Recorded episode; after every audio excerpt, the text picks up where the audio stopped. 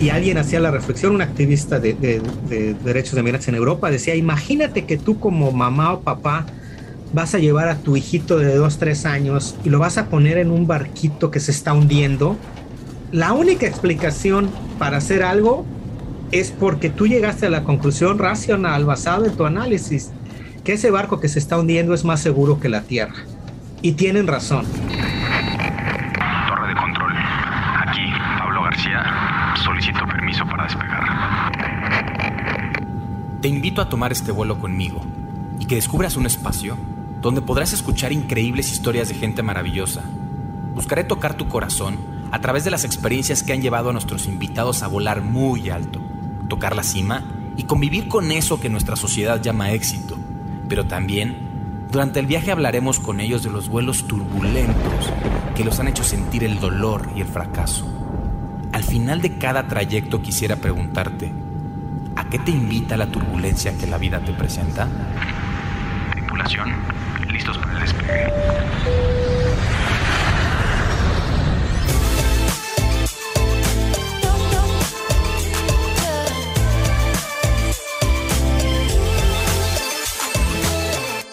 Tripulación, bienvenidos al vuelo 042 de Turbulencia. Hoy me quedo con la siguiente frase, vivir de acuerdo a lo que dices.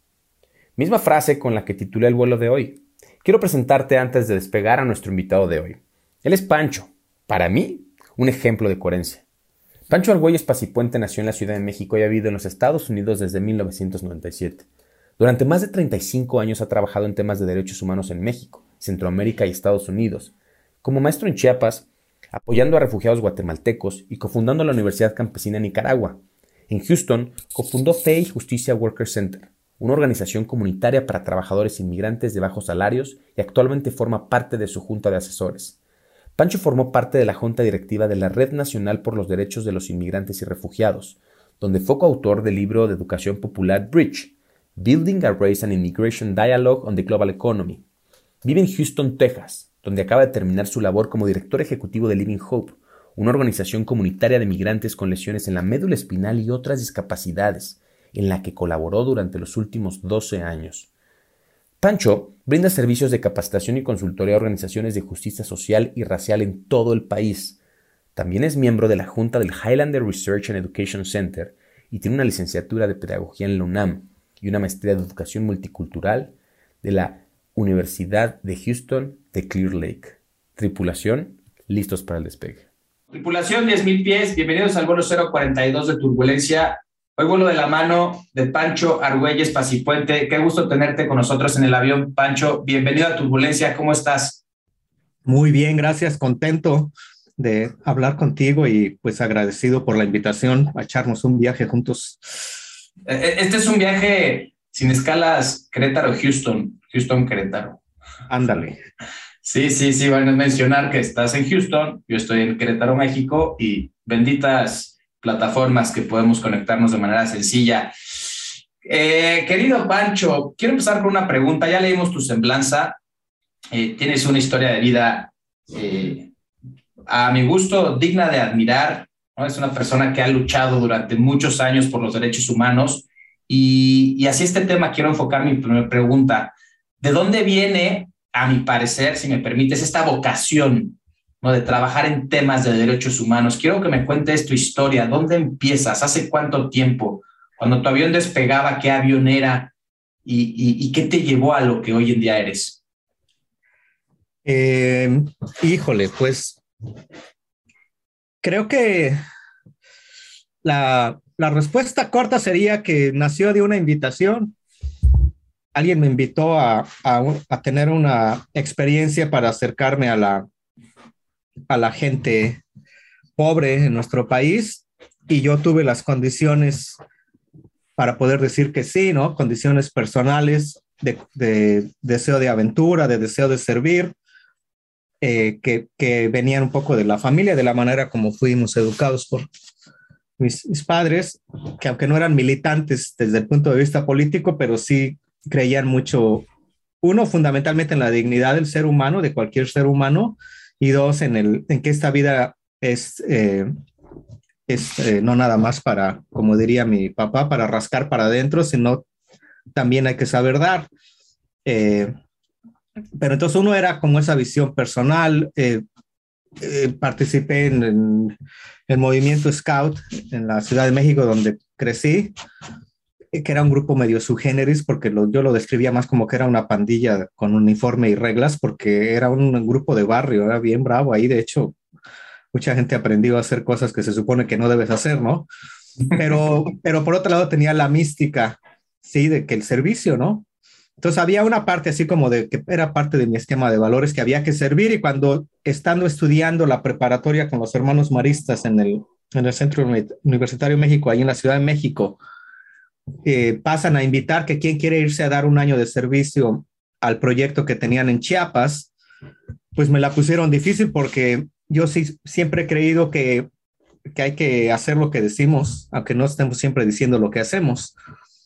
Pero entonces yo a mis, a mis 18 años, tercero de prepa, fue como el decir, ah, pues yo sí siempre he dicho que eh, hay que servir y si estoy en un movimiento que dice que hay que servir y si estoy en una escuela católica y una fe cristiana que no era yo súper, eh, digamos, activo eh, como católico, pero pues era el marco de creencia.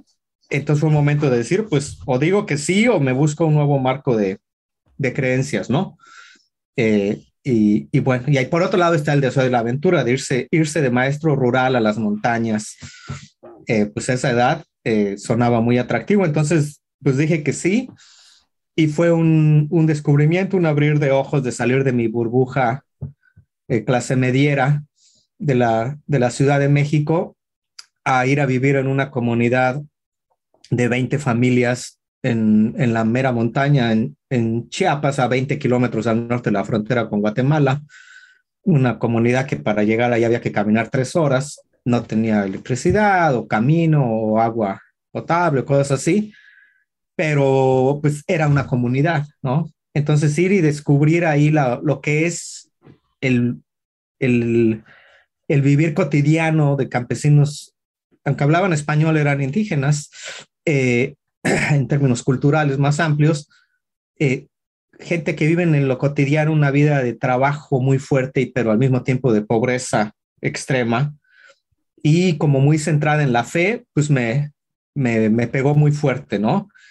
Yo me definía mucho como totalmente apolítico cuando estaba en la prepa. Mi, mi plan de vida, mi sueño en la prepa era irme a vivir a Canadá, a un bosque. Yo decía, híjole, el mundo está bien feo, me deprime, eh, está la guerra, este, estaba empezando la guerra Irak e Irán de, de aquellos años, estoy hablando de los 80, ¿no? 80, 83 fue cuando estuve en la prepa. Eh, entonces yo me definía muy apolítico y así, pero estando allá fue empezar a politizarme porque fue pasar de un decir, ay, qué pobre es la gente, a empezar a preguntar por qué es tan pobre si yo los veo que no paran de trabajar. Y entonces empezar a, a encontrar las causas de esa pobreza de que si había alguien que se esforzaba y producía miel, tenía sus cajitas de abeja y las llevaba a vender a la ciudad de Comitán, había dos compradores de, miel en la ciudad que se ponían de acuerdo para tener un precio controlado bajísimo y se la, se la compraban a, una décima parte del valor a la que ellos la vendían en la Ciudad de México ya rebajada. ¿Sí? Eh, y con el café igual y con los subsidios del gobierno para para fertilizantes y los programas de apoyo al campo, pues les llegaban los fertilizantes dos meses después de lo que tendrían que haberlos aplicado porque el responsable regional ya había puesto el dinero a jinetearlo en un depósito a dos meses, eran millones de pesos, y ya cuando liberaban el dinero para comprar los fertilizantes, este ya le había sacado una lana. Y eso sí se los daba, ¿no? Entonces fue descubrir que había, detrás de la pobreza, había unas causas de una injusticia profunda que no nomás era un problema de pobreza, era un problema de desigualdad brutal y de hecho hoy es curioso que la portada del periódico que yo leo, que ya te imaginarás cuál es, ¿no? La jornada, este, eh, la portada de hoy habla que en México el 1% de la gente más rica gana 141 veces más eh, que la mitad de los mexicanos. Entonces eso me habla de que como sociedad no tenemos un problema de pobreza, tenemos un problema de desigualdad. Este, entonces ahí me politicé y me pasó lo que, lo que decía este cardenal brasileño Dom Elder Cámara, que es una referencia fundacional de, de, lo que luego se conoció como la teología de la liberación, decía él que si le doy un pan a un pobre, dicen que soy santo, pero si pregunto por qué es pobre, me acusan de comunista. Este, y, y bueno, yo tuve el privilegio de trabajar ahí en Chiapas con personas religiosos, religiosas, monjas, hermanos maristas, sacerdotes, que habían tenido un proceso de entender su fe como servicio a los pobres, como entrega a la construcción de una sociedad más, más justa y de, así es como hacían sentido de su fe y que lo, lo, más interesante es que no es que hicieron eso desde un ejercicio intelectual de leer libros de teología, sino que ellos mismos, empezando con el obispo don Samuel, decían que a ellos los convirtieron los pobres, que a ellos les explicaron lo que era la fe a partir de la experiencia del pobre cuando, cuando hace sentido de su vida desde la fe, tienen una relación diferente con el Dios en el que pueden creer.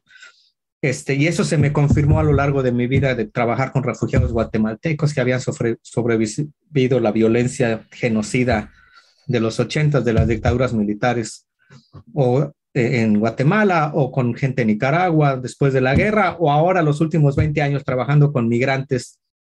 Acá es algo que se me, se me confirma cotidianamente, ¿no? A mí la, a mí la fe me la explica mejor eh, un migrante que literalmente atravesó el desierto caminando o que venía colgado de un tren pidiéndole a Dios, no, no, no me dejes caer, olvídate de la tentación, no me dejes caer del tren. de la tentación. Eh, sí, no, qué tentación, de que nada, no me vayas a dejar caer del sí, tren.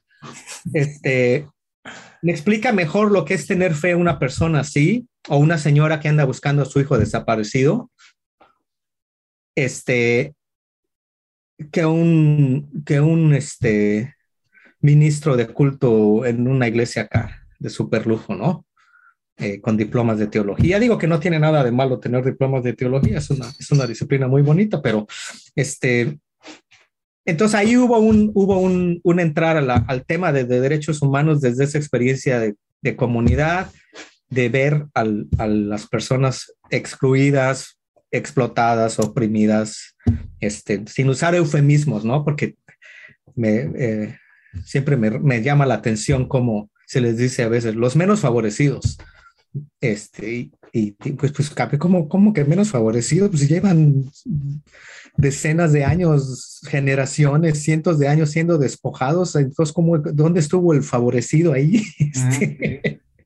Este, es, es, hay una, hay una, según yo, hay una realidad material de, de opresión y desde ahí fue un decir, bueno, ahí encuentro sentido a, a, mi vida, a, lo que quiero dedicarme, a lo que quiero hacer, porque encuentro comunidad, encuentro integración de lo que creo y lo que hago, de mi fe, mi cotidianidad, de este, me gusta quién soy cuando estoy haciendo eso, que para mí es esencial y que alguna vez le di ese consejo a, a, a mis sobrinos y sobrinas cuando andaban encontrando pareja, le decía, es esencial que te guste quién eres cuando estás con ella o con él.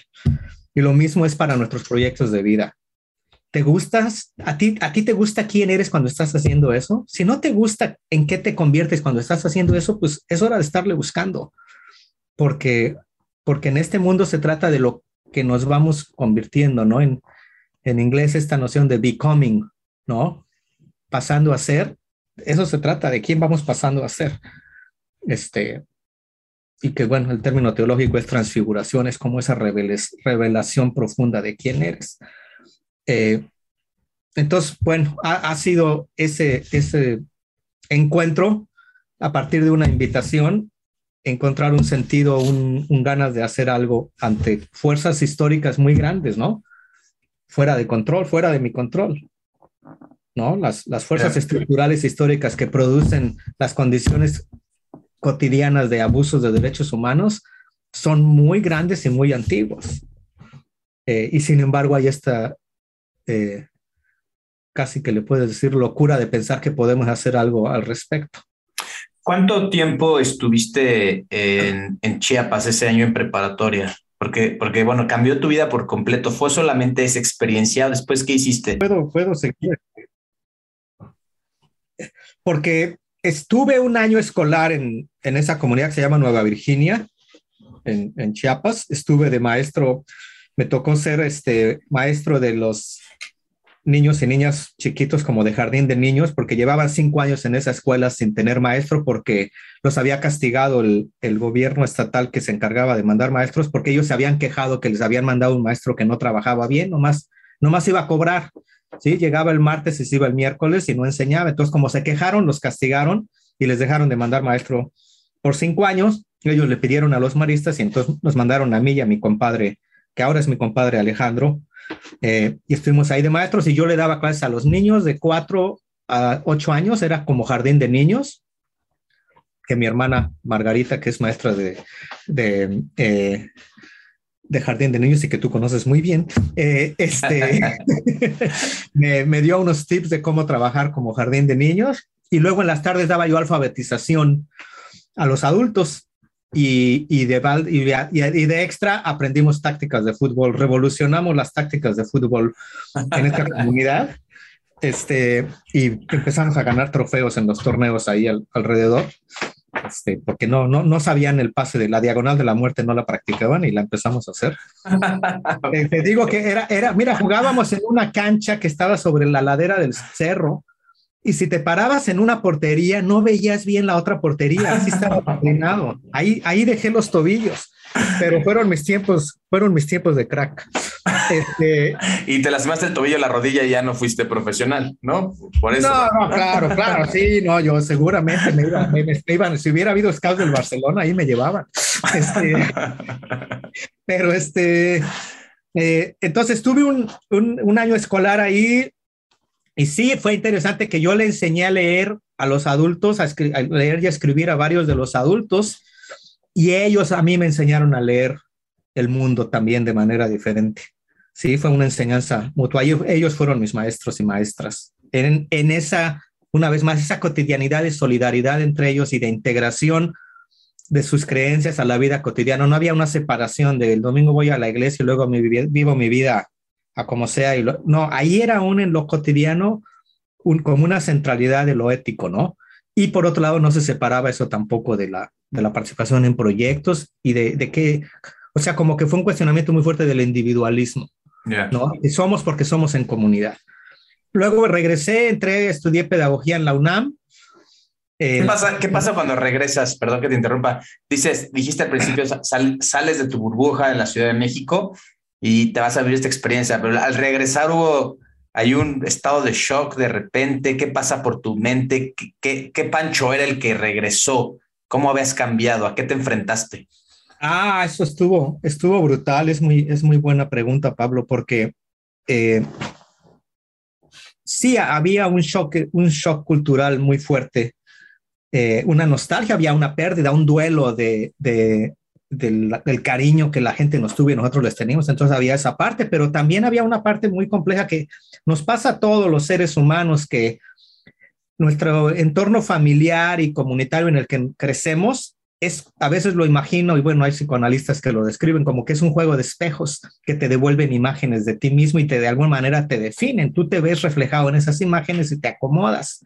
Entonces, por eso viajar es tan bonito y alguna vez lo platicamos, que es muy bonito ir de viaje porque te alejas de esos espejos y de pronto te puedes reinventar o, o, descubrir, porque la persona en ese otro país en el que está no tiene una imagen formada de ti y de alguna manera pues tú como que le, le puedes dar una nueva versión. Entonces por eso los viajes son tan bonitos y tan liberadores, aunque también es cierto que muchos espejos los llevamos puestos porque llevamos puestos los ojos en nuestra mirada de nosotros mismos está la mirada con la que creemos que nos miran los demás. Y parte del crecer y liberarse es liberarse también de esa mirada con la que creemos que nos miran los demás.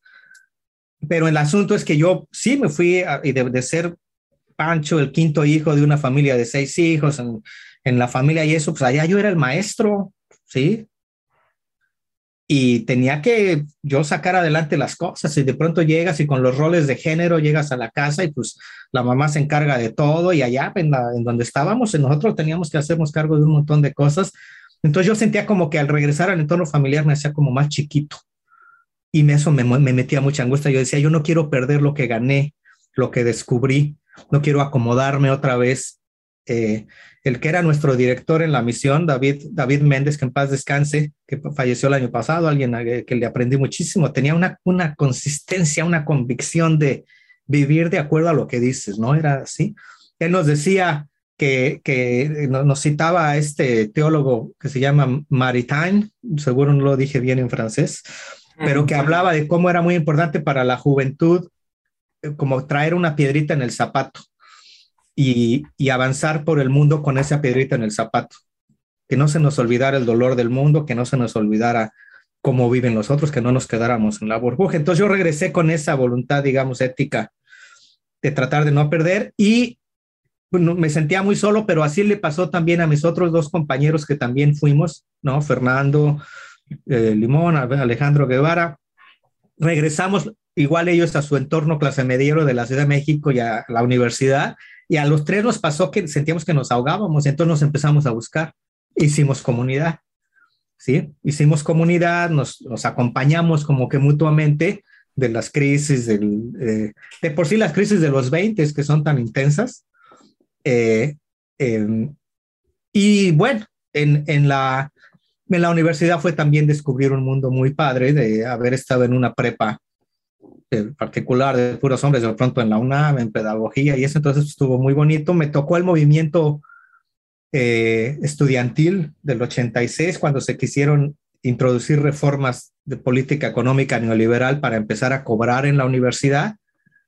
Eh, nos tocó a nosotros responder y decir no, porque la constitución dice que la educación que da el Estado es gratuita y eso se pagó con sangre en la Revolución Mexicana y si empiezan a cobrar, yo sí voy a poder pagar, pero hay muchos de mis compañeros que no. Yo tenía compañeros que se salían de las clases a vender muñequitas en los cruceros en la, en la, en la calle, ¿no? Una compañera que de pronto un día se nos desmayó porque andaba con anemia, porque no comía, pero podían ir a la universidad porque no había que pagar, pero vivían en condiciones de pobreza. Si hubieran metido esas políticas, esos sectores salían y la oportunidad de, de ser profesionistas para ellos se iba a ir cerrando. Entonces, yo tengo un orgullo de haber sido parte de los revoltosos que cerraron la Universidad Nacional por 20 días y que ganamos y que además fuimos el primer movimiento social de ese tamaño desde la masacre del 68 de Tlatelolco. ¿no? Entonces fui parte de una generación de un despertar social que Carlos Monsiváis eh, la describió muy bien en un libro. Eh, ay, se me bloqueó el nombre, pero era, el, subtítulo era Crónicas de la Sociedad eh, civil que se organiza, creo que se llamaba ustedes les consta o no. Ahorita se me bloqueó el nombre, pero él, tiene un libro donde narra esas, ese despertar de la sociedad civil y la conecta mucho con el despertar del, del terremoto del 85, que también me tocó a mi generación andar ahí movilizados cuando el gobierno demostró total incapacidad de respuesta. Fuimos nosotros los que nos salvamos a nosotros mismos, los que nos metimos a sacar gente de los, de los edificios y a escarbar y y estábamos chavos, ¿no? Estar, este, estar haciendo fila ahí, pasando piedras y de pronto toca que pasan un muertito y lo pasas. Porque si nosotros no lo hacemos, ¿quién? Que creo que ese es uno de los aprendizajes esenciales del trabajo eh, por derechos humanos o por cambio social. Si no es nosotros, ¿quién? ¿Quién va a venir a salvarnos? ¿El Chapulín Colorado? No. No. No. Entonces, eh, quizá conectando, bueno, ¿qué otra cosa eh, eh, pasó que fue por, que me impactó mucho? Fue el contacto con los refugiados guatemaltecos. ¿sí? Estando en Chiapas durante el año de trabajo, a mí me tocó ver en la casa de los maristas en, en Comitán, tenían una casa, tienen una casa grande y una parte de esa casa se la habían rentado al alto comisionado de Naciones Unidas para refugiados, al ACNUR. Y a, en ese lugar de la casa llevaban a niños y niñas que estaban en los campamentos o que venían saliendo de la selva escapando de las masacres en Guatemala y que estaban en condiciones críticas de desnutrición.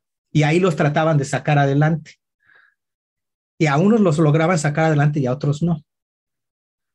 Entonces a mí, a mí, a mis 18 años me tocó ver a una niñita indígena maya con el pelo totalmente amarillo de desnutrición, porque venía de haber estado semanas escondida en la selva para escaparse del ejército guatemalteco que llegaban a las aldeas y las arrasaban, quemaban todo era la, política de tierra arrasada. Eh, y me, acuerdo que la sacaban, la ponían en un petate y la sacaban al sol, no se podía parar ella. La sacaban al sol a que le diera el sol un ratito, luego ya la regresaban al sol. Y yo no sé si, si ella sobrevivió o no, pero esa imagen la tengo guardada en mi corazón, de ver ese nivel de sufrimiento y de injusticia y de realmente asumir que yo tengo la responsabilidad de entender cómo pasó eso. No nada más de sentir compasión o lástima, pero también de entender con un pensamiento crítico cómo llegamos ahí, como sociedad, como humanidad, cómo es que de pronto llegamos a esa situación.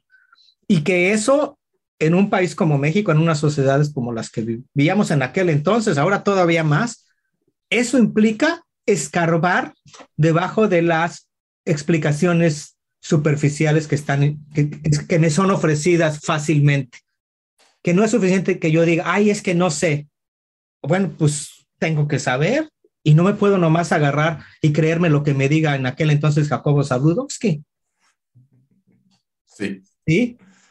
Entonces, de ahí nació ese compromiso también con una idea de, de conectarme con un pensamiento crítico, de entender cuáles son las fuerzas sociohistóricas que crean condiciones como eso, ¿no? Y, eso fue parte de lo que me llevó a estudiar en, pedagogía en la UNAM y ahí me metí yo a tomar clases. Tuve el privilegio de poder tomar clases con profesores que eran refugiados políticos sudamericanos que habían venido escapando de las dictaduras sudamericanas militares de los 70, de los 80. Entonces, gente de la talla del doctor Dussel, ¿sí? Eh, eh, argentino, ahora mexicano, profesores eh, Horacio Rabo, o sea, Horacio Radete y un Gaspar nos enseñaba, de, él era peruano, y que habían vivido en carne propia esa violencia de las dictaduras sudamericanas y que México, con su política generosa de asilo político, se había beneficiado del refugio español cuando la guerra civil española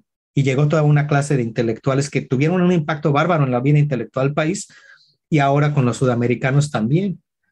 Entonces ahí yo tomé herramientas de, pensamiento crítico, luego entré a trabajar en un proyecto que dirigía un ex jesuita, Bernardo Ábalos, que yo siempre decía, ay, cuando yo crezca quiero ser ex jesuita porque son muy listos.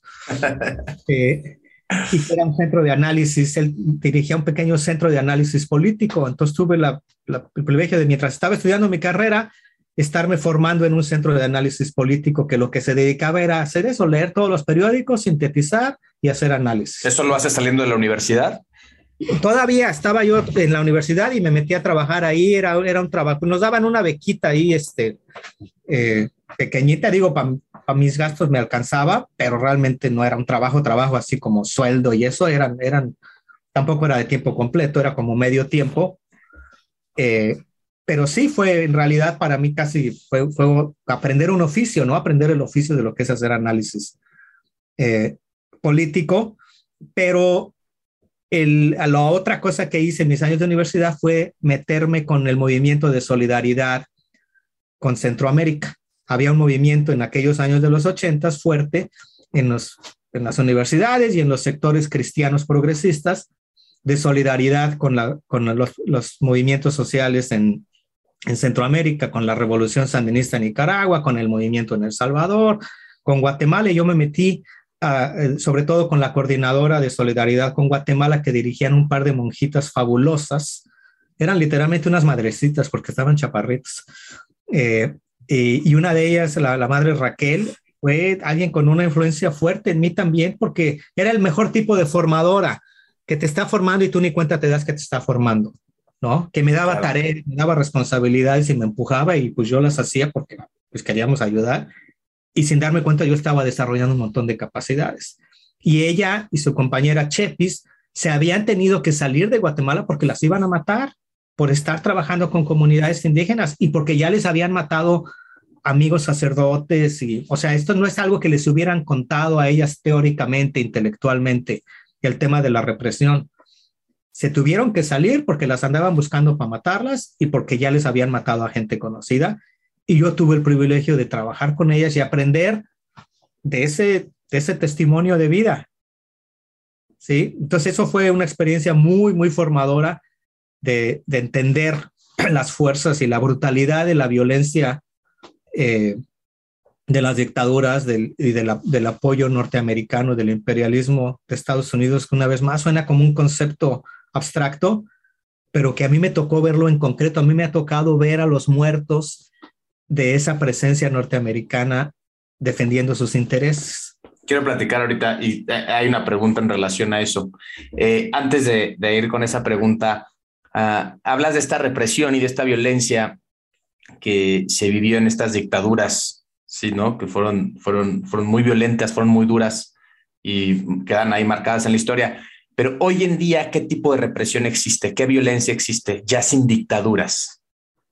Híjole, se ha, se ha, vuelto mucho más sofisticada y por otro lado siento que está como descentralizada, porque en la región estamos viviendo lo que se llama la guerra contra las drogas, que es la justificación de militarización de toda una región.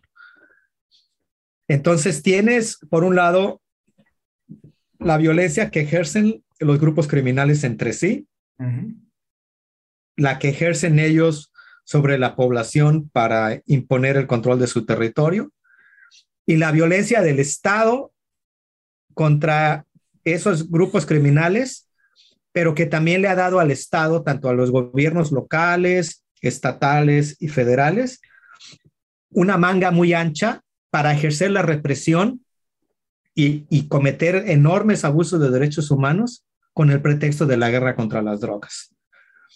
Y por otro lado, tienes a los Estados Unidos como nación beneficiándose de diferentes maneras de esa llamada guerra sobre las drogas, porque por un lado el mercado para el consumo y la venta de esas drogas sigue estando aquí. Si no hubiera este mercado aquí, los carteles no estarían operando. Claro, claro, claro. Por otro lado, hacen un negocio gigantesco las empresas acá vendiendo armas y los muertos los seguimos poniendo nosotros, pero acá se venden miles de millones de dólares en armas, tanto a los carteles de manera ilegal como a los ejércitos y las policías que los están eh, peleando. Y por último, el pretexto de la guerra de las drogas ha permitido generar un marco de políticas públicas y de leyes que criminalizan a la población en general, particularmente a los migrantes. Entonces, con el pretexto de la guerra contra las drogas, se ha criminalizado eh, algo tan, tan natural al ser humano como es la migración. Sí, eh, entonces es, es este, muy triste porque como que el nivel de poder actual del, del, de los países dominantes es tal que ya ni siquiera necesitan que exista una dictadura militar para controlar los mercados como necesitan controlarlos. La manera como está organizado el, capitalismo globalizado les permite controlar a esas economías, a las fuerzas laborales, al acceso a las materias primas, al flujo de las mercancías, sin ni siquiera tener que recurrir a la violencia de una dictadura militar. Ahora lo hacen con este, regímenes eh, que tienen fachada democrática, pero tienen el, escenario ideal. Y para mí el, símbolo más brutal de esto es, eh, ya que nos vinimos a Estados Unidos, bueno, me casé, acá he estado, hice mi familia y eso, y a lo mejor al rato platicamos de eso, pero eh, estando viviendo acá durante muchos años, en, en el verano, mi esposa y yo nos íbamos a, a México ella es, ella es eh, antropóloga, investigadora, su tema son derechos humanos y entonces ha estado trabajando el tema de derechos humanos de los migrantes y yo por mi trabajo también buscaba conectar con organizaciones eh, que, trabajaban con migrantes en México. Entonces íbamos a México cada año a visitar los albergues de migrantes desde Tapachula hasta, hasta Saltillo, hasta la frontera. Eh, y para mí la imagen del tipo de capitalismo brutal que vivimos en este siglo XXI es la imagen del tren que viene transportando las mercancías producidas en Centroamérica, en maquiladores, donde te pagan 30 dólares a la semana, una empresa global, y que con eso no alcanza para vivir. Entonces el migrante que trabajaba en la, en la maquila se tiene que salir de Honduras, del Salvador, y nos tocó entrevistarlos y que nos contaran eso. O se tiene que venir porque ya se les hizo mucho 30 dólares a la semana y se la llevaron a China, donde pueden pagar menos. Entonces ese migrante ya no tiene trabajo, no puede vivir en su pueblo en Honduras o en Salvador, en Nicaragua, y se tiene que venir migrando, pero como no puede migrar con permiso, con papeles, tiene que venir en la clandestinidad. Y llega a Tapachula y se tiene que montar en el tren. Entonces, en el sistema globalizado actual, en esta economía en donde cuentan más las ganancias que las vidas humanas, viene viajando en el mismo tren la mercancía producida en condiciones de sobreexplotación y el trabajador colgado afuera. La mercancía viene más segura dentro del tren y el trabajador viene colgado afuera, aguantando el frío, el aire, las violencias, todo eso. Y luego ya que llegan acá, son trabajadores en condición de extra de vulnerabilidad, porque como no tienen papeles pueden ser sobreexplotados. Entonces ahí esta, esta modalidad de capitalismo la tiene perfecto porque viene en el mismo tren el trabajador, a lo mejor también trae materias primas que se extrajeron de, de allá y viene, y viene, y viene la mercancía y todo, todo bien bonito a un costo eh, subsidiado por nuestros pueblos, subsidiado por, por sufrimiento de la familia que se quedó allá separada, subsidiado por esas familias como las patronas ahí en Veracruz que salen a darle comida al trabajador que viene colgado del tren y que nosotros llegamos a visitarlas, que llevan 20 años de esas señoras que se organizaron, mujeres sencillas, pobres, que veían pasar esos trenes cargando gente y que les decían, oiga, tengo hambre, y, entonces empezaron a, echar comida ya se organizaron, y ahorita llevan 20 años organizándose, cocinando, preparando arroz, un huevito cocido, una tortilla, una botella de agua y se los echan a los que vienen colgados en el tren. Eh, háblame, háblame de la migración. Hace rato dijiste este fenómeno natural, ¿no? Desde que existe. Cuéntame de los orígenes de la migración. Pues eh, existimos como especie humana porque migramos igual que cualquier otra especie animal. Claro. Somos, somos animales, hay unos más animales que otros, pero somos todos animales. este, pero, pero ser ser humano como especie ha sido ser migrar, moverse. La movilidad humana es algo esencial al ser humano. Eh, aquí en Houston me tocó trabajar por muchos años con una persona que le aprendí mucho, María Jiménez, que también falleció el año pasado, acaba de cumplir un año. Y ella era una activista de derechos humanos, hija y nieta de migrantes, ella misma, ella migrante, que es un referente para el trabajo de derechos humanos en migración. Y ella reflexionaba sobre la migración como el, derecho humano a la movilidad, que la lucha por el derecho de los migrantes es el derecho a la movilidad humana, e insistía que lo que se criminaliza, se penaliza es la movilidad humana del pobre, del trabajador pobre, y que una gran cantidad de las leyes y políticas eh, migratorias están diseñadas para controlar eh, al trabajador pobre y para poderlo, para, digamos, hacerlo más manejable. ¿Sí?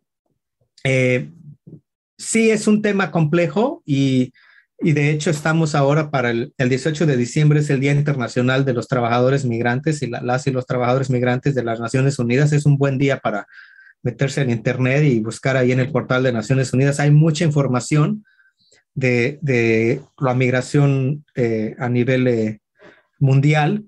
Eh, y es, es, es, es fascinante cuando, que, vivimos en una época en que el número de población de, de desplazado eh, históricamente es muy alto, más de 250 millones de personas son desplazadas, pero uno pensaría, ay, todas se quieren ir a Estados Unidos. No, la mayor parte de, toda la población, de toda la, la, migración en el mundo, solamente alrededor del 2% 3% acaba viniendo a los Estados Unidos. Hay migraciones a los países vecinos, hay desplazamiento por pobreza, por guerra, por desastres naturales, que es interno dentro de los mismos países. Por ejemplo, en la India, la cantidad de migración interna, en mismo México, hay movimientos sí. grandes de desplazamiento humano.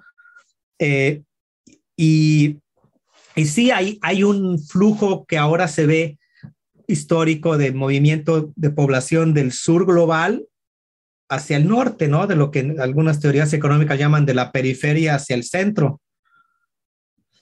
Perdón.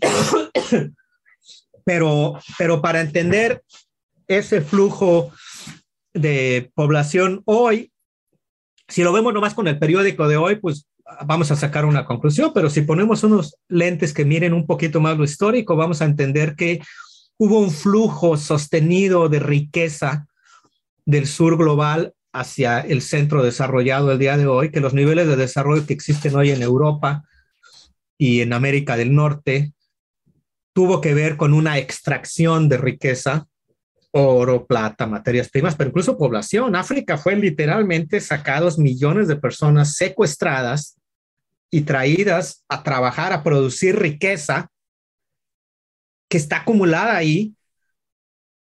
Y de pronto tú dices, bueno, ¿y por qué la población se va? Bueno, pues un poco, pues dicen, dicen la película esa follow the money. Bueno, pues la gente está buscando donde hay recursos, pero no es este, ahora sí que no es de a gratis, ¿no? Donde están las oportunidades. Y además está ahora lamentable y muy preocupante es el tema del desplazamiento grande de poblaciones por el tema del cambio climático, que parte del siglo XXI. O sea, parte de la crisis migratoria actual tiene que ver con esto, con el cambio climático y con el tema económico.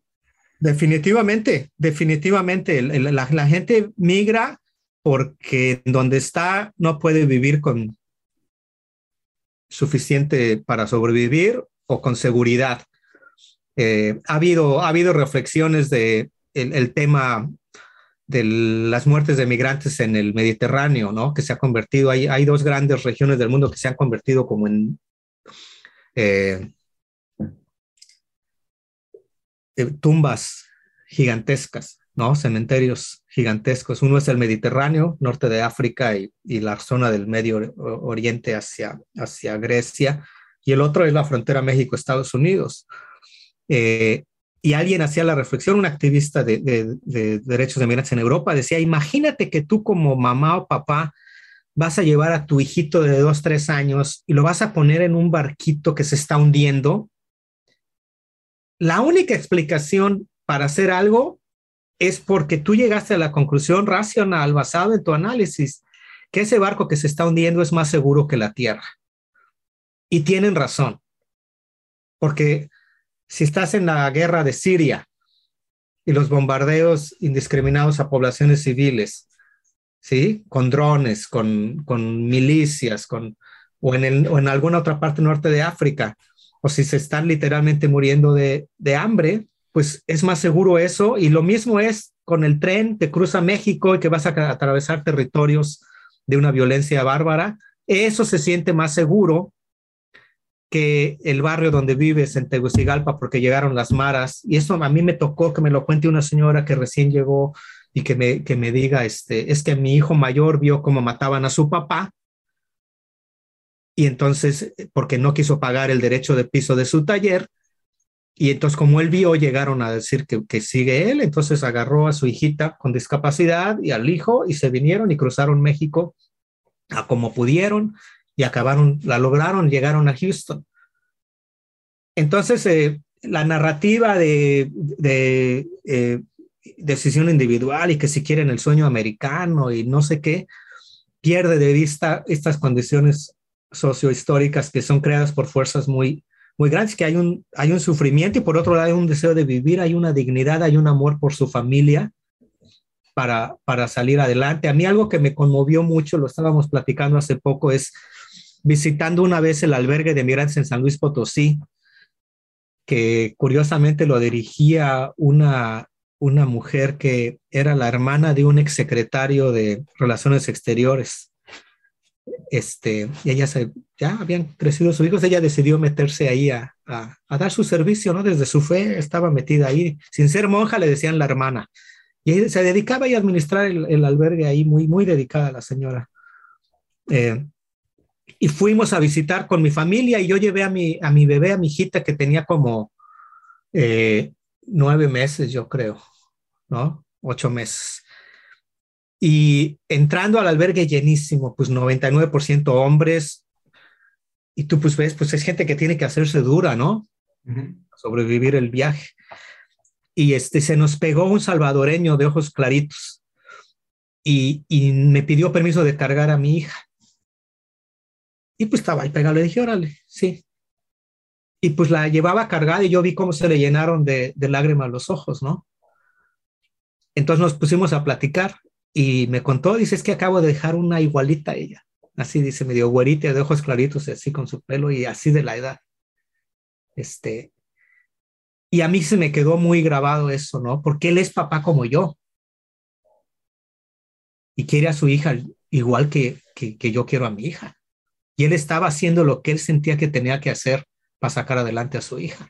Y siendo en el país en el que vivía, en El Salvador, no había las condiciones, pues él hizo venirse a rifar en, en la ruta que, que, existe. Y estoy hablando, esto es hace 14, 15 años, cuando la ruta era todavía menos peligrosa que ahorita. Ahorita, es, ahorita es, es, estamos en un punto crítico. Pues, ay, Pablo, yo creo que llevamos, llevamos 20 años en una emergencia de derechos humanos. ¿Qué hacer? ¿Qué tenemos que hacer? O sea, ¿qué, qué países, no sé, Alemania, que, que, ha tenido ciertas políticas migratorias, no sé si excelentes, pero ha recibido a gente o ha, dejado que, que, puedan integrarse a la sociedad, gente que, decide migrar. ¿Qué debemos hacer? ¿no? En un momento tan crítico, porque sí, por todos lados se lee que hoy hay una crisis. Tienes razón, esto seguramente lleva muchos años y, quizás en estado de emergencia, como dices, pero ¿qué hacer? Yo creo que, que es un problema estructural que se tiene que resolver con, con soluciones estructurales, ¿no? La, primera cosa que hacer es de dejar de tratarlo como un tema que resuelves criminalizándolo. ¿Sí? Es un tema de desarrollo económico y de básica justicia social. Si ves los, o sea, está la noticia hoy de que eh, el 1%, el 10%, qué concentración de la riqueza hay, cómo, ha, cómo han evolucionado las políticas fiscales a nivel global en términos de cuánto pagan las grandes corporaciones y cuánto paga el 1% y el 10% más rico de, de, impuestos. ¿Y cómo, cómo, cómo es que separamos intelectualmente eso del crecimiento en flujos migratorios o claro. del crecimiento en violencia? Claro. O sea, gente que, y digo yo, si somos, o sea, somos inteligentes y la gente que está dirigiendo empresas y que, y que dirige es gente inteligente. Claro. No es un tema de inteligencia, es un tema ético-político de que nos permitimos nosotros mismos separar esos aspectos de nuestra existencia y de nuestro estar en el planeta. ¿Sí? Tomamos, tomamos decisiones ético-políticas de de pronto separar las dos cosas, nuestra actividad económica de nuestra presencia moral. Y ese es uno de los, de los dramas fundamentales como, como, como humanidad. El, el decir, este, puedo tener compasión o puedo puedo ver la humanidad de aquel como víctima, como, como alguien que sufre y a lo mejor hacer algo que le voy a ayudar, pero voy a separar eso también de las estrategias que yo tomo para construir a lo mejor un negocio y cómo voy a tratar a mis trabajadores o cómo voy a votar también para que se hagan políticas que me beneficien a mí y a quien yo estoy y a lo mejor acaban pagándolas estos y esa separación, esa desintegración causa mucho daño. Hay también un desgaste de las instituciones políticas de los sistemas de partidos, del discurso político, el poder de degradación del discurso político con, con la sobreabundancia de medios es, es terrible, pero, pero va mucho más allá. O sea, estamos hablando, y hay quien, quien eh, no está de acuerdo con esto, pero yo estoy convencido que los problemas que estamos enfrentando ahorita tienen raíces de siglos, tienen claro. raíces coloniales. Estamos hoy por hoy eh, habitando tierras que le pertenecían, pertenecían a pueblos indígenas y que fueron despojados violentamente de sus territorios y que sus descendientes siguen viviendo las consecuencias de eso. ¿Sí? Siguen, siguen, siguen hoy por hoy viviendo las consecuencias de que pues per, eh, hubo ese despojo. En Estados Unidos, los descendientes de las personas de origen eh, africano, los afroamericanos, son descendientes de gente que durante 300 años sus ancestros estuvieron produciendo riqueza como trabajadores, pero considerados propiedad. Y ese es un despojo, un despojo de 300 años o más, y las consecuencias económicas están ahí todavía. Entonces, a la hora de entender las realidades económicas y políticas de hoy, ¿cómo las vamos a entender si de pronto nos negamos a reconocer que eso es un e-, efecto fundacional? La situación de Haití, ¿no? Esa imagen de la, la, la, patrulla fronteriza dándole de latigazos desde su caballo a un migrante haitiano, es una síntesis de la historia económica de este continente, ¿no? Haití, el primer país que declara su independencia, que fue un país que, que habían exterminado a la población indígena, lo llenaron de personas esclavizadas, hacen una revuelta, se liberan y Francia dice, ok, te voy a reconocer, pero me tienes que pagar una cantidad gigantesca de dinero de aquel entonces por toda la propiedad que me hiciste perder. Y cuando se hablaban de propiedad se referían a todos esos esclavos que dejaron de tener. Entonces, Haití como país nace endeudado a sus antiguos opresores. Y, y sin embargo, hoy decimos, ay, es que país es el, Haití es el país más pobre del hemisferio. Bueno, pues sí. Y esa pobreza de Haití está directamente conectada con la abundancia de Francia.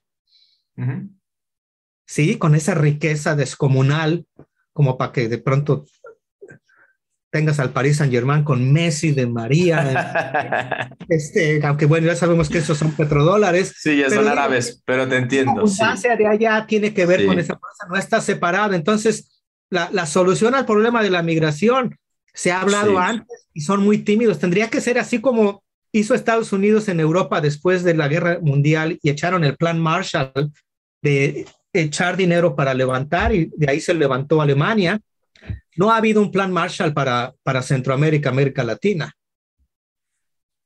¿Qué retos has enfrentado tú viviendo en Estados Unidos? Porque lo acabas de decir, ¿no? Después te casaste, llegaste, has vivido en Estados Unidos. ¿Qué perspectiva te ha dado y qué retos has enfrentado?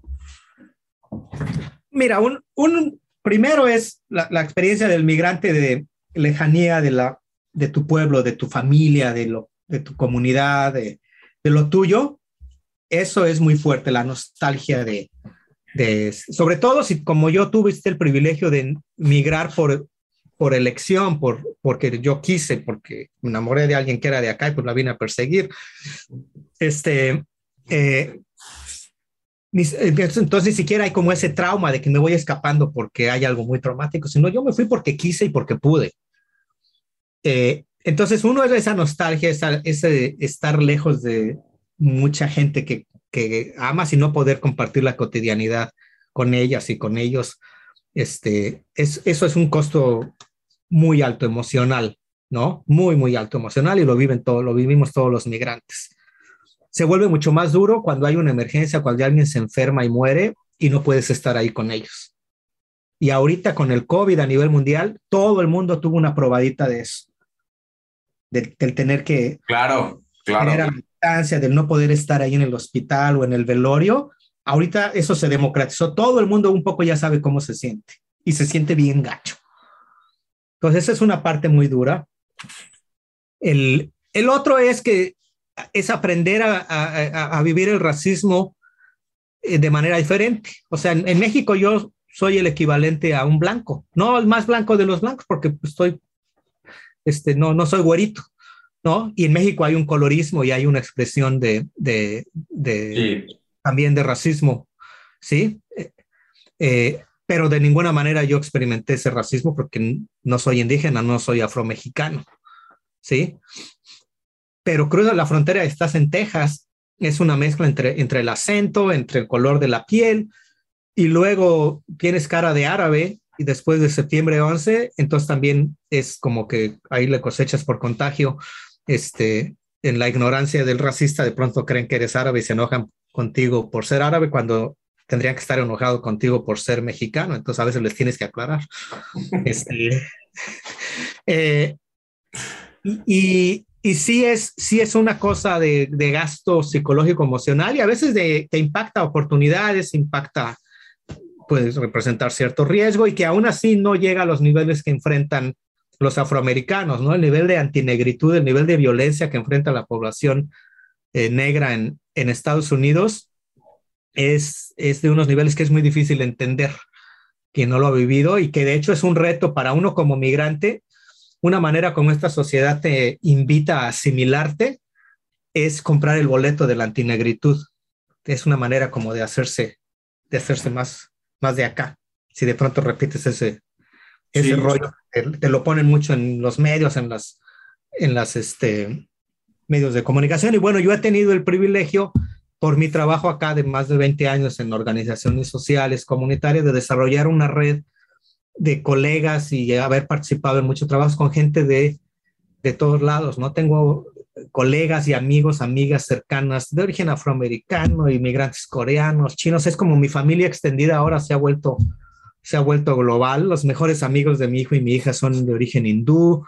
Entonces también es una fabulosa, pero pero sí hay esa hay esa este esa distancia, es estar con esa el racismo experimentado diferente y hay mucho privilegio, o sea, la seguridad es, es diferente, o sea, el sentido de, de, de, seguridad es diferente, de acumulación, si tienes un trabajo estable, más o menos puedes ahorrar a un nivel en que no se puede allá. Digo, para el migrante es muy diferente, para el migrante indocumentado es muy diferente porque es una cadena de explotación desde el pollero, desde el prestamista que le dio dinero para pagarle al pollero.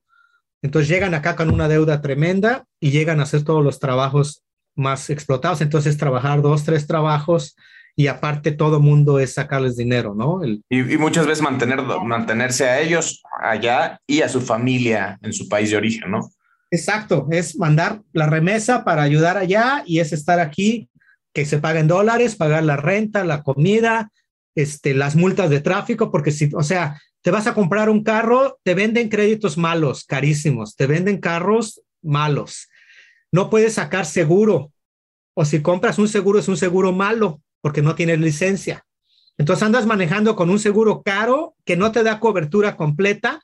Y si te para la policía porque vas manejando y te ven cara de inmigrante, ya saben que ahí está el pan. Te paran, te dan multa por andar manejando sin licencia, a veces por andar manejando sin seguro. En muchos pueblos pequeños te quitan tu carro, te lo confiscan. Y, aparte corres el riesgo de que como no traías identificación, te meten a la cárcel y le avisan a la migra. Y entonces te ponen en un centro de detención donde puedes pasar un buen tiempo detenido, que son condiciones brutales. Y luego, con mala suerte, te deportan. Y entonces, ¿y la deuda del pollero quién la va a pagar? Eh, o si no, pues te sacan ahí y tienes que pagar una fianza y entonces regrésale a chambear. Entonces, en esas condiciones llegas a chambear y alguien te dice, te voy a pagar menos de lo que dice el salario mínimo, pues le entras. Claro. O entras a chambear en una construcción y te dice, pues sí, trabajaste cuatro semanas, pero te voy a pagar tres. Aguántale. ¿Qué vas a hacer? ¿Con quién me vas a acusar? Sí, entonces aquí uno de los proyectos en los que participé en el 2006 fundamos un centro de trabajadores que todavía existe, se llama Centro Fe y Justicia. Y era un centro para apoyar a los trabajadores inmigrantes. Y un tema que veíamos cotidianamente era el robo de salario.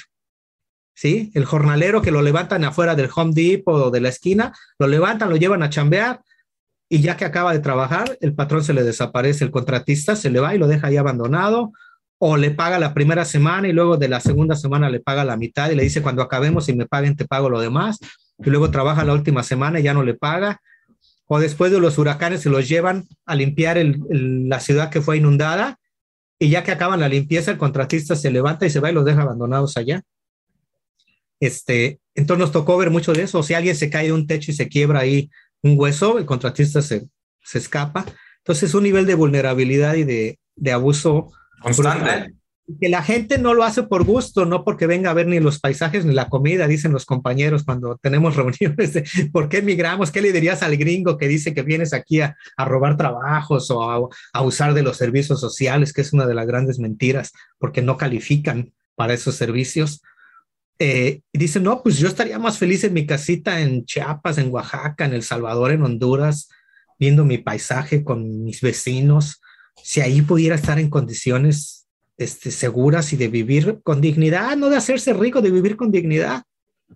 Pero pues son las condiciones que se han creado, ¿no? Entonces se ve, se ve mucho sufrimiento y también se ve mucha humanidad, se ve mucha solidaridad, se ve mucha dignidad. ¿Qué momentos, pasando al tema de turbulencia y clímax de este podcast, de este vuelo, ¿Qué momentos turbulentos han marcado tu vida si nos pudieras compartir alguno? Me imagino que has tenido muchos, de acuerdo a lo, de, lo que me has platicado, porque has vivido en carne propia eh, y en experiencia ¿no? propia lo que otros han vivido y lo has tenido muy a la mano, muy de cerca. Si nos pudieras compartir algo, que te haya pasado, que haya marcado tu vida, donde dijiste, este avión se me está moviendo, es un momento difícil, ¿cuál sería? Pues sí, como dices, han sido, han sido muchos. Eh, y, y bueno, desde la, desde la conciencia que me ha tocado acompañar ahora sí que a quienes lo han sufrido directamente, ¿no? Y en ese acompañar ha habido un, un, eh, un aprender y a veces también un recibir como el de segunda mano el, el golpe, pero creo que cuando regresé de Nicaragua, donde trabajé en el 91 al 93, venía yo tronado, venía yo quemado, este, lo que llaman el burnout, ¿no? Psicológicamente, emocionalmente venía tronado este, tanto por las exigencias del trabajo allá, las condiciones de trabajo en un país en posguerra, este, con, un, con gente que había vivido la revolución, vivido la guerra, luego habían perdido las elecciones y estaban en esas condiciones. Había un desgaste de, tremendo, crisis de la pequeña ONG donde trabajé también en dinámicas internas muy fuertes y yo todavía estaba en mis 20 y me tocó de pronto jugar roles ahí de facilitar la, transformación institucional para, para seguir. Entonces era, era de mucho estrés, de mucha angustia y aparte temas personales de ahí una relación a la distancia y de pronto tronar.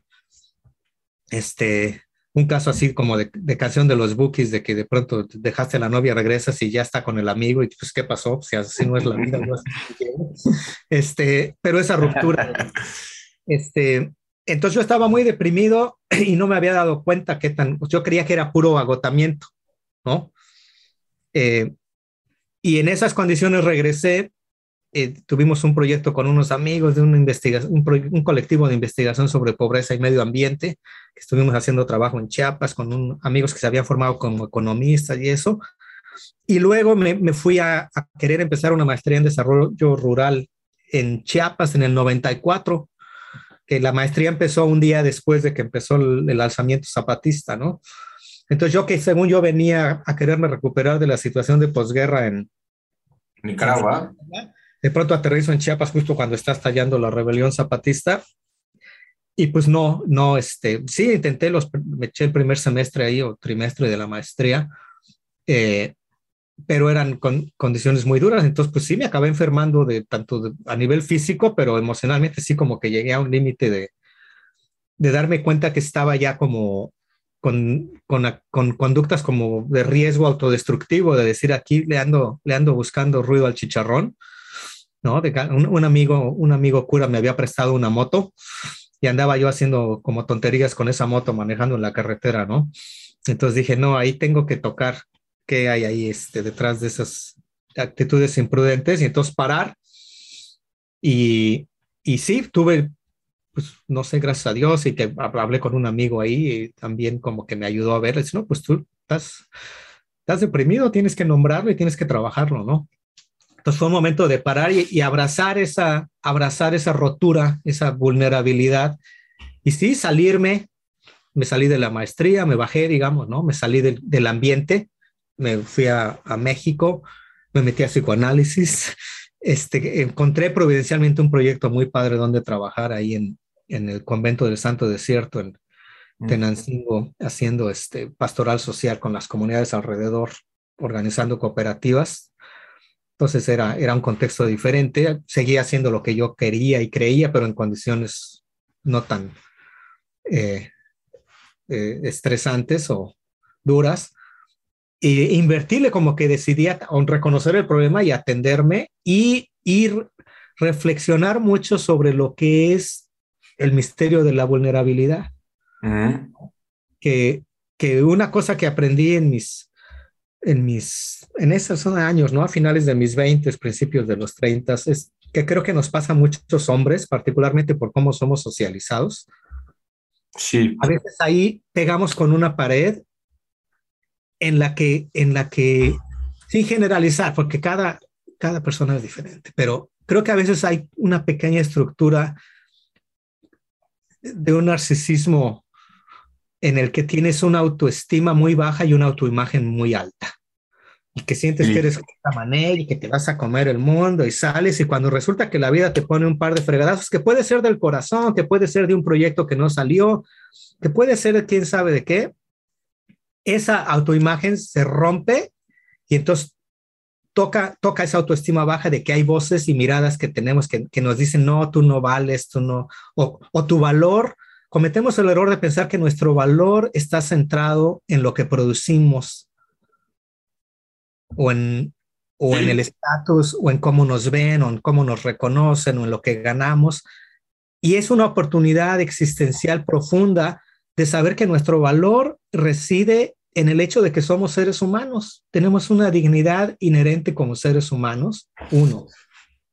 Y la otra, que para mí es un aprendizaje esencial, es mi dignidad tiene mucho más que ver en cómo trato a los demás y cómo me trato a, a mí mismo que en cómo me traten. Y esa es una cosa esencial de, de sanar y de tomar poder y también de tomar responsabilidad de cómo me conduzco en este planeta. ¿Sí? Mi dignidad depende mucho más de cómo trato a los demás, sobre todo a quienes tengan menos poder que yo. Claro.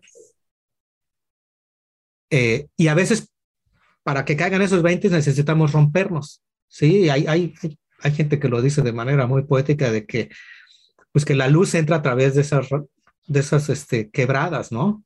Sí. Este, eh, hay, hay, toda una disciplina de arte japonés en el que toman vasijas que se han roto, las, las juntan otra vez y las partes rotas las llenan de oro y así es como las pegan.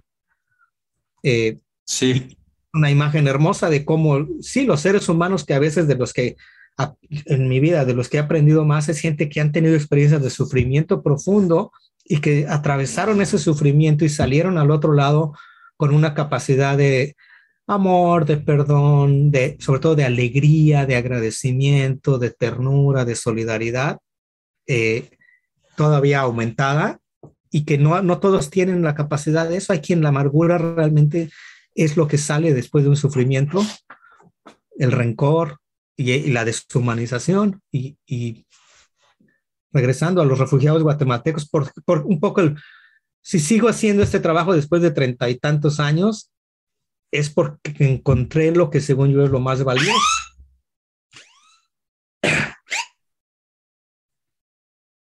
Perdón. Como alguna pregunta que, que, te quiero hacer desde hace un tiempo, pero hoy tienes dos hijos, ¿cómo los educas en Estados Unidos? Eh, y desde este sistema de valores tuyo, desde vivir en este país que Estados Unidos me queda claro que, tiene cosas muy positivas y también tiene gente muy buena y tiene gente muy inteligente, eh, pero hoy has decidido formar una familia ahí. Pero también vas en contra de muchas cosas, ¿no? Vas en contra de muchos sistemas eh, cuestionas mucho. ¿Qué, ¿Qué mensaje les das a tus hijos? Hoy en día que tus hijos ya no son unos niños, que tus hijos van creciendo, se están haciendo adolescentes, van adquiriendo y desarrollando su propia personalidad, van emitiendo sus propios juicios. ¿Qué les dices tú como papá? Pues, pues ahorita como adolescentes, eh, pues lo que les digas no te pela, ¿no? Este. ok, déjame ahí la respuesta. Entonces, entonces, no, no, o sea, no, sí, sí escuchan, la verdad, parece que no, pero sí escuchan. Entonces, nunca hay que dejar de hablarles, nunca hay que dejar de hablarles porque escuchan, aunque te hagan una cara de que, ay, ya vas a empezar con tu rollo pedagógico, hay que seguir hablándoles.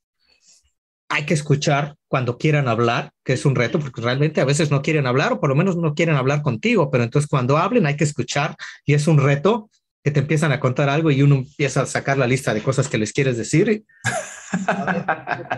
si quieres empezar a preguntar mucho más y aguántate y contrólate a que te digan hasta donde ella o él quiera. Pero más que el decir es el, el, el qué es lo que ven, ¿no? A lo largo de tu vida. Claro. Cómo, cómo tratas a tu compañera, cómo te comportas en la casa, cómo tratas, una vez más, cómo tratas a los demás, sobre todo a quienes tienen menos poder que tú ¿sí? ¿Cómo tratas al, a la persona que te atiende en un restaurante, cómo tratas a alguien cuando estás enojado. Ahí estás modelando cómo es. Y el otro es también ellos ven mucho cómo organizas tú las prioridades en tu vida. Si yo les echo un rollo de que lo más importante en la vida es la familia, pero en mi vida cotidiana yo les digo que en la manera como administro mi tiempo y mis prioridades, lo más importante realmente es el trabajo, pues yo les puedo estar diciendo una cosa, pero ellos están sacando sus conclusiones porque no son, no son sonsos, ¿no? Entonces, si a la hora de yo de pronto tomar elecciones de qué sacrificios hago a veces para poder realmente priorizar a lo que le doy más valor, ellos lo, ellos lo van, un poco van a hacer lo que vivan, lo que van viviendo, eso se va volviendo su, su referencia, lo que, lo que es normal. Un poco es, ¿a qué le digo que no para poderle decir que sí a lo que más valor? Y cuando le digo que sí a algo, ¿a qué le estoy diciendo que no? Claro. ¿Sí? Y puede ser desde, si estoy con ellos en la casa y me pongo a, los ignoro a ellos o a su mamá para yo clavarme en mi videojuego o en el juego de soccer o algo así, o si en un momento dado ellos ven que puedo decir, ah, pues eso lo dejo a un lado y vámonos, vamos a caminar porque pues es lo que tú quieres, órale. Detallitos muy chiquititos. En las cosas más grandes, pues las decisiones que ellos ven que toman respecto a opciones profesionales que, que puedo, que puedo tomar, sí, trabajos que puedo, proyectos que, que, que hago, ellos lo van viendo. Y me pasaba, me gusta la pregunta que haces, Pablo, porque cuando estaban más chavos ellos y yo también de pronto decía, no, vamos a estar aquí unos años y luego quiero ir a que, a que, a que ellos estén en México y vayan a la escuela en México, la primaria, porque quiero que aprendan a ver el mundo desde el sur.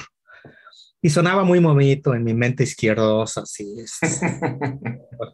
Ay, sí. Y cuando me puse a ver la realidad material, dije, bueno, vamos a decir que me voy a Chiapas. Y llego allá y los quiero meter a la primaria y veo la situación de las escuelas públicas y digo, no, pues no, o sea, está bien que yo crea lo que creo, pero si lo meto a esta escuela, no va a sacar las herramientas que él necesita y no se vale que yo le limite sus oportunidades en la vida basado en lo que yo de pronto digo que no sé qué. Entonces lo voy a tener que meter pues a la mejor escuela que pueda encontrar. Y en esa escuela va a ir a, va a, ir a la escuela y va a tener de compañeritos una diversidad de niños y entre ellos va a estar el hijo del cacique, el hijo del señor, aquel que le compra la miel al campesino y lo trata como, como que vale menos y, que desprecia al indígena y que usa la palabra indio como insulto. Lo va a tener de compañero, va a ser su amiguito y pues eso todo.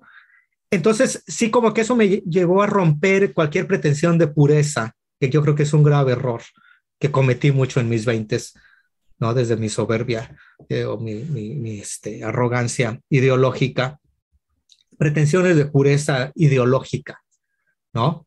Es, es, es en la práctica cotidiana lo que crees y lo que haces, cómo se junta. Y entonces ellos pueden estar en cualquier, en una sociedad, en un contexto social, en México o acá, y van a estar expuestos a diferentes valores y van a estar expuestos a, a personas, y cada lugar tiene pros y contras. Y entonces, por ejemplo, aquí ellos están expuestos a una diversidad fabulosa. Sus compañeros de clase tienen chavillos gringos tejanos de dos, tres generaciones que sus papás son trompistas y son republicanos y reproducen temas así muy feos de, del, del, modo dominante acá, pero tienen también compañeros hijos de inmigrantes indocumentados o o afroamericanos. O es lindo, es muy lindo. Y es, entonces hay una diversidad muy, muy bonita. En cada lugar hay pros y contras, ¿no? Ya, ya ves, ya te estás dando cuenta que no soy alguien bueno para entrevistar porque tengo respuestas súper largas. Hecho no, no, de eso se trata. Para eso entrevisto a alguien, si no hablaría yo.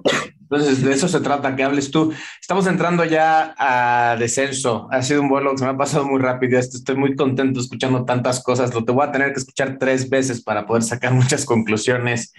Eh, me gustaría entrar a una serie de preguntas personales para meterle también sabor bueno, más sabor del que ya tiene, no sé, pero para entretenernos de manera distinta, te pediría que me contestes de manera breve y después cierro con otro un par de preguntas relacionadas a lo que estamos hablando. Pero antes de eso, eh, si, que, si te preguntara dos o tres momentos que han marcado tu vida, ¿cuáles serían?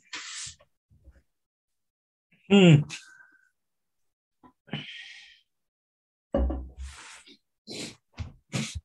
Bueno, uno fue, el, yo creo que la invitación esta a ir a Chiapas, ¿no? Sí.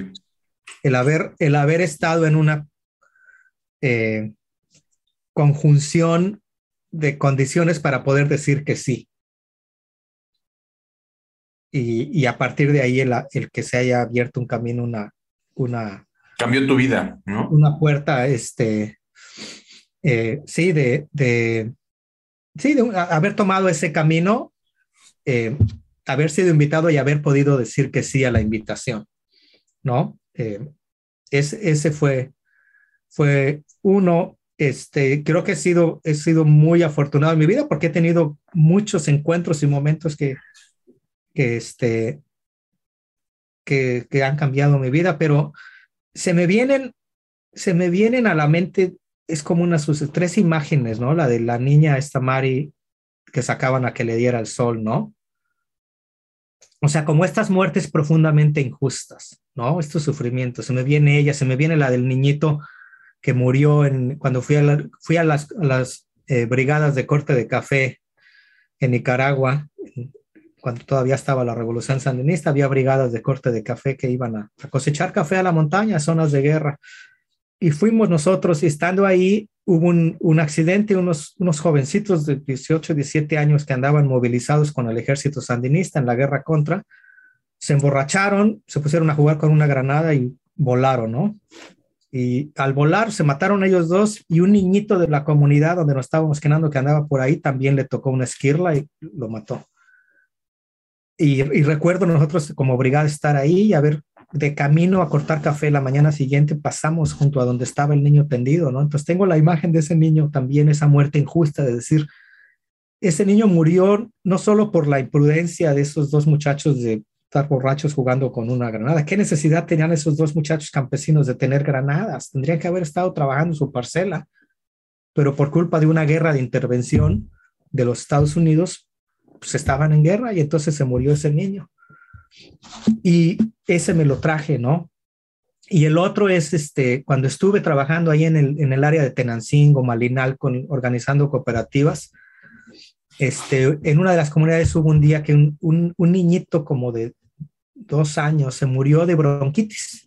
Se murió de bronquitis el bebé y me tocó a mí llegar a la comunidad cuando acaba de pasar y pues como yo trabajaba en el convento y andaba con los hermanitos, pues me dieron un rol ahí, pues llegué y entonces la imagen de ver a la mamá así parada ya rota, ¿no? Y, y cerrarle los ojos al, al niñito, ¿no? Y la, la, claridad, otra vez una muerte. Ese niño no se murió de bronquitis, se murió de corrupción, se murió de pobreza, porque en un municipio tan rico como Malinalco, que no hubiera un camino para poder sacar a ese niño a una clínica donde lo hubieran podido atender, cuando por cuántas veces se han pagado esos caminos, porque eso literalmente lo habíamos hablado de cómo estaban construyendo un camino y el jefe de obras del municipio estaba robándose parte del dinero de las cuadrillas. Entonces, me quedó muy claro que, la gente de mi pueblo, que porque la niña guatemalteca y el niño nicaragüense y el niño de son mi pueblo, son mis hermanos, se mueren de pobreza y se mueren de injusticia. Y que yo no si yo quiero seguir quién soy como ser humano, yo no puedo darle la espalda a eso e irme para otra. O sea, sí puedo. Yo puedo hacer el esfuerzo intelectual para que se me olvide. Pero si hago eso, entonces también tengo que aceptar que voy a, de, voy a elegir dejar de ser quien soy. Oye, ¿hacia dónde va Pancho? ¿Qué sigue? ¿Qué, qué vuelo estás por tomar? ¿Qué escala vas a, a tomar?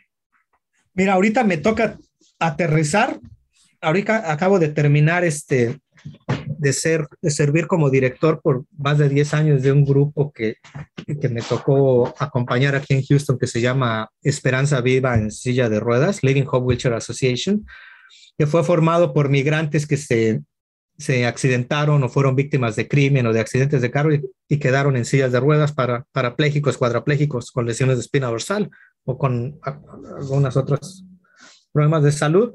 Se tuvieron que organizar porque a nivel del municipio, del condado, que acá ya les llaman, el, el, sistema de salud dejó de darles pañales y catéteres y ayudas que necesitas para sobrevivir. Entonces se organizaron y yo los empecé a acompañar cuando llevaban como un año organizados y los acompañé como por 13 años, ya realmente los últimos 10 fue más como director.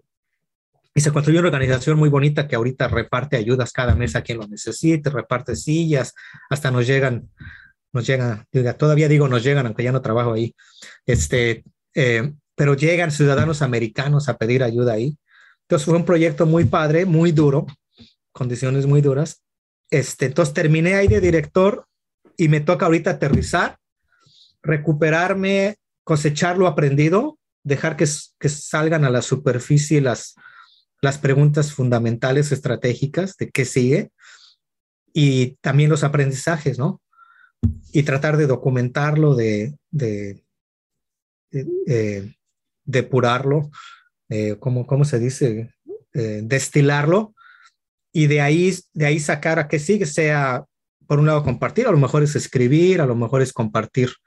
Este, ya, ya me inspiraste a lo mejor a hacer un podcast o algo así. Ojalá. Tienes mucho que compartir, tenemos mucho que aprender de ti.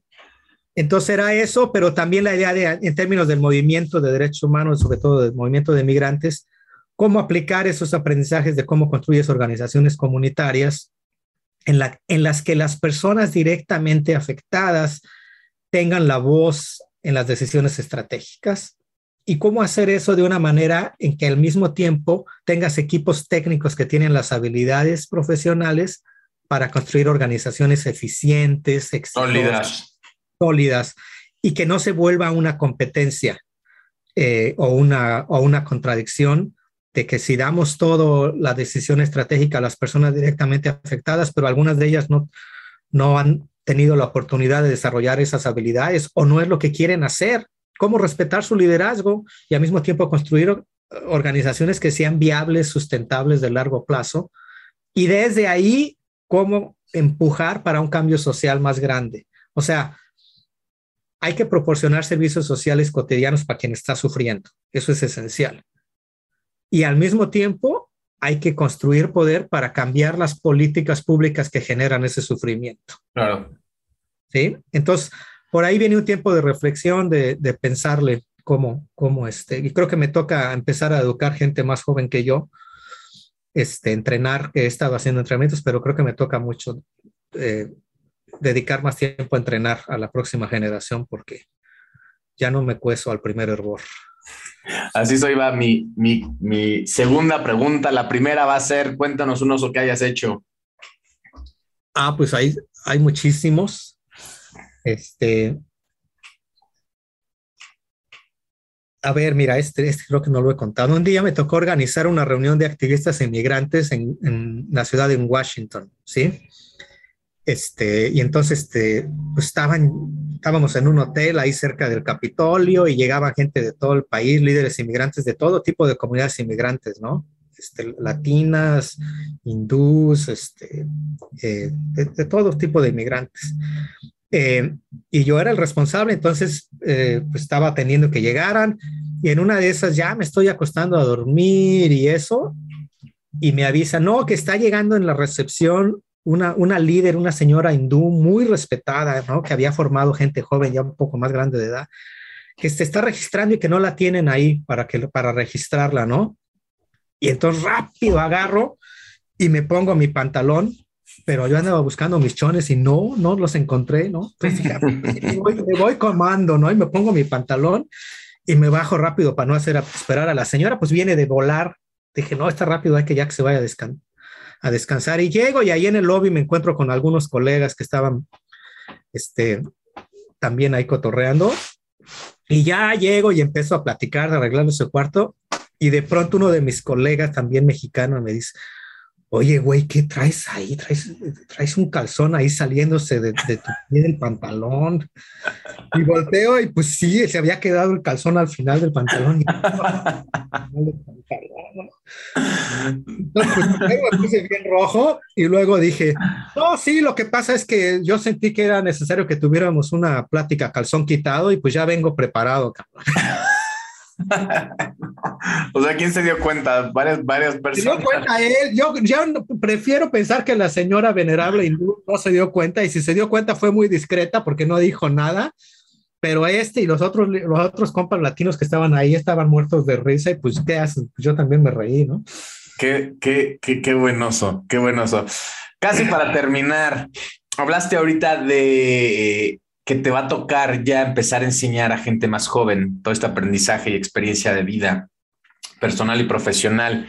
¿Qué le dirías, Pancho, a jóvenes eh, de clase media alta o alta en un país como el nuestro, como México, que difícilmente fuera de esta burbuja de la que hablas, voltean a ver la realidad del mundo, ¿no? Y en, y en y viviendo, entre comillas, su realidad o mi realidad, no, no podemos ver a veces otras cosas. Entonces, ¿qué mensaje podrías darnos para también voltear a ver lo que sucede?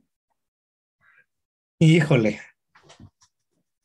este, y en el entendido, perdón que te interrumpa, en el entendido es, este, este tipo de, joven emprendedor o empresario que, que le enseñaron a generar, a desarrollar, eh, y seguramente también con fines buenos ¿no? y positivos, pero a veces no salimos más allá y nuestro lente, como tú dices, es pequeño, nuestra perspectiva es una.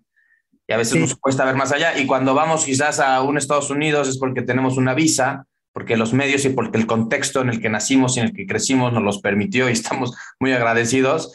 Eh, y volteamos a ver eso como una problemática, como la crisis de migrantes, como temas eh, injusticia, pero no nos metemos más allá porque pues es lo que hay, es el mundo, nos tocó vivir esto y bueno, a trabajar y a darle. ¿Qué nos dirías?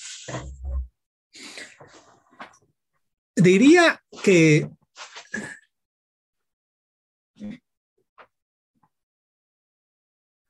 hay que pensar no solo con el cerebro, digamos, sino también con el corazón y con la entraña, ¿no? Que son tres, tres sistemas. Tenemos varios sistemas nerviosos los seres humanos y que hay que confiar a la intuición y que lamentablemente estamos viviendo un tiempo histórico en el que hay fuerzas muy poderosas que se han vuelto expertas en conectarnos con nuestro eh, cerebro reptiliano, con el temor en la amígdala, en el cerebelo, y que nos hacen funcionar desde el temor. Eh, entonces diría que, que sí, sus condiciones sociales, familiares, históricas, en la que ellas y ellos no tuvieron ninguna decisión, ahí les tocó nacer, todos, ¿no? Como clase medieros, ¿eh? nos pudo haber tocado nacer en una familia campesina nos tocó unas familias profesionistas o de empresarios, ahí no tenemos nada de mérito. Así nos tocó. Pero bueno, ahí nos tocó. Entonces eso quiere decir, no hay razón para sentirse orgulloso de eso porque no hicimos nada, pero tampoco culpable. Mm.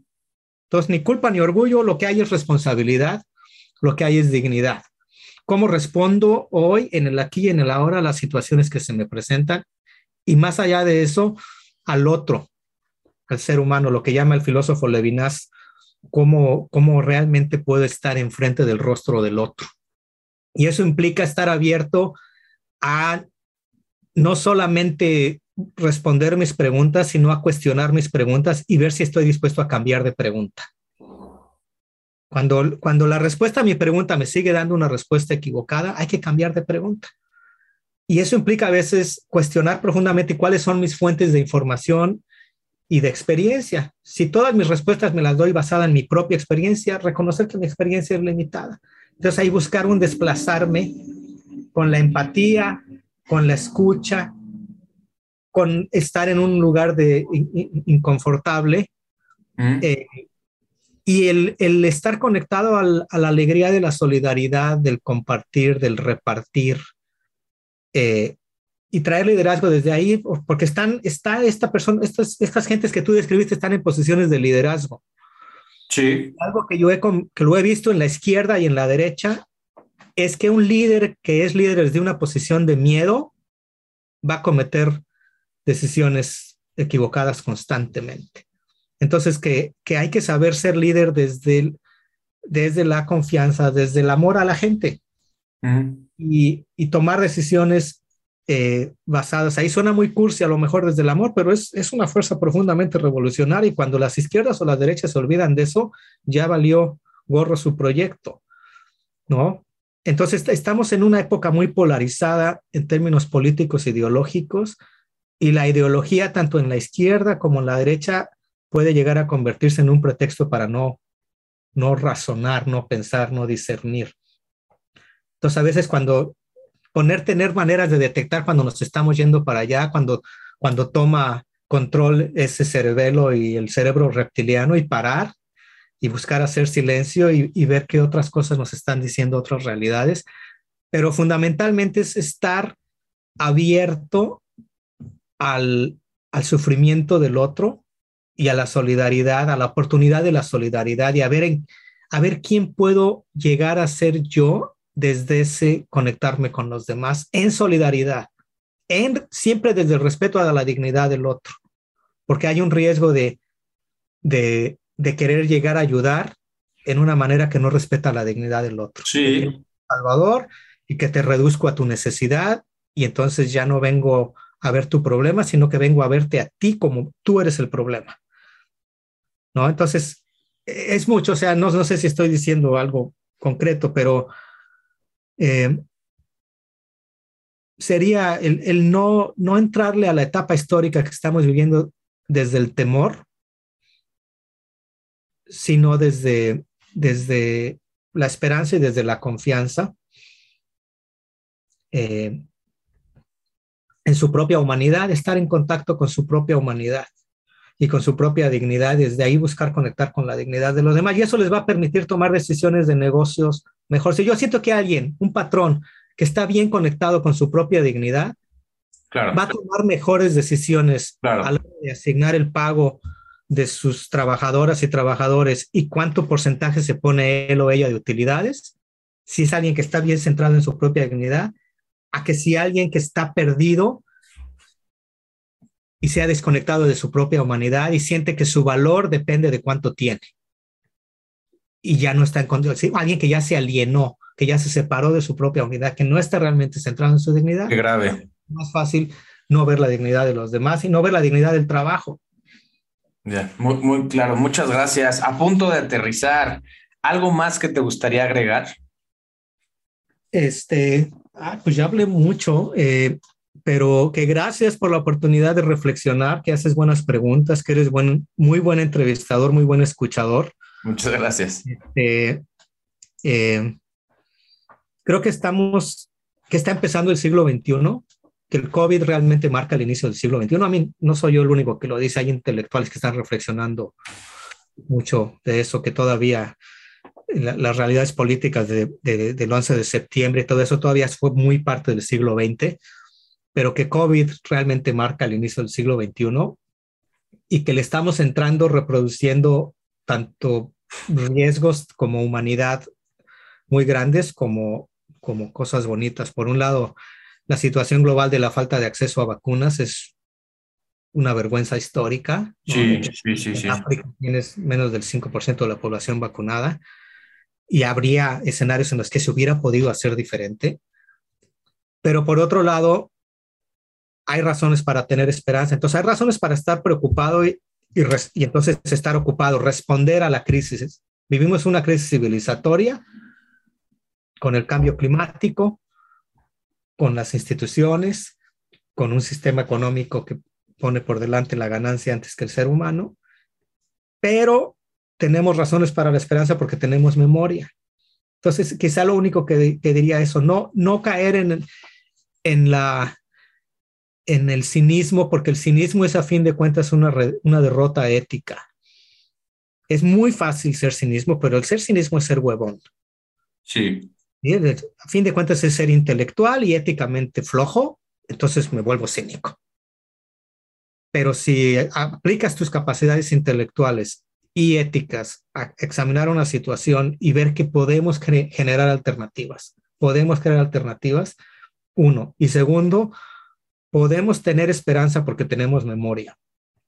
Y yo sé que ahorita hay mucho dolor, hay gente que independientemente de su situación social, socioeconómica, tuvo pérdidas bárbaras por el COVID.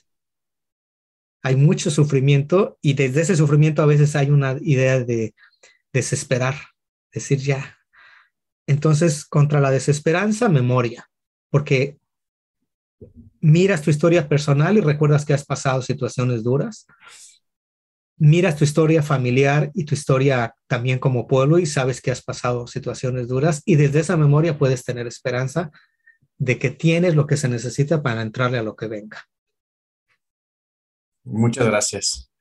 Gracias por volar conmigo, gracias por volar en turbulencia, gracias por hacerme reflexionar de temas tan importantes y por permitirme poner otros lentes para ver la realidad en la, en la que vivimos o en la que vivo, ¿no? Me hago responsable de mí, ya que la audiencia y la gente que nos escucha se haga responsable cada quien de, de, de, sus personas. Eh, muchas gracias, te mando un abrazo. Me gustaría que comprometerte ahorita a volar, igual en unos meses te mando otra invitación, porque hay muchos temas me, me gustaría platicar contigo que sé que también puedes eh, explicar y enseñarnos como el machismo, como el racismo, como el feminismo. Son muchos temas, pero sé que, que tendrás un punto de vista muy interesante donde podemos aprender mucho de ti. Te pido que pongas tu, ascenso, tu asiento en posición vertical. En nombre de toda la tripulación, muchas gracias. Tripulación, próximos a aterrizar.